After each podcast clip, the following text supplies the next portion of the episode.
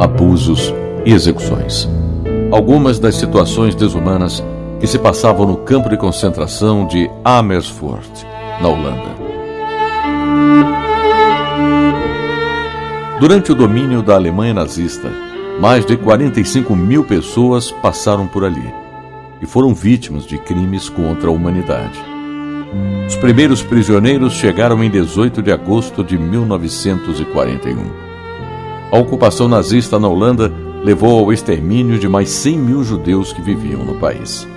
Antes de se tornar um campo de concentração, Amersfoort era um acampamento militar. A Holanda declarou-se neutra na Segunda Guerra Mundial e preparou sua autodefesa. Mas a Alemanha violou a neutralidade holandesa e invadiu o país em 1940, provocando muita destruição. O primeiro grupo a ser levado pelos alemães ao acampamento era de integrantes do movimento de resistência ao nazismo. Além deles, judeus, testemunhas de Jeová, traficantes, contrabandistas e soviéticos também foram aprisionados no campo de concentração e identificados com triângulos coloridos nas roupas.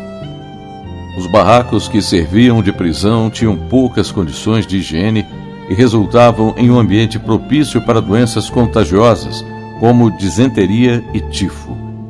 Casos de pneumonia e infestação por piolhos também eram comuns nesses locais.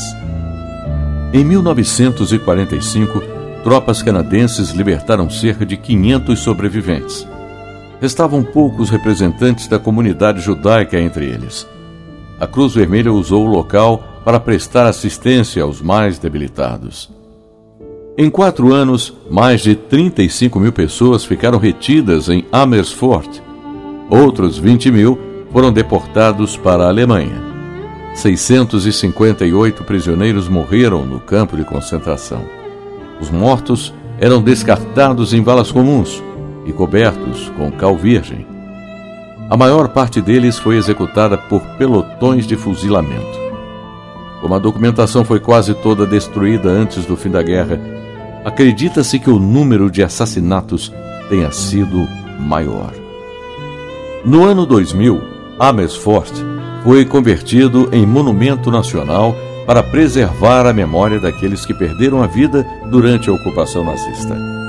Atualmente, os visitantes podem conhecer mais sobre esse momento da história por meio de objetos, fotos, documentos e exposições temporárias, assim como os vestígios do antigo campo. História hoje, redação Beatriz Evaristo, sonoplastia Messias Melo, apresentação Gilson Santa Fé.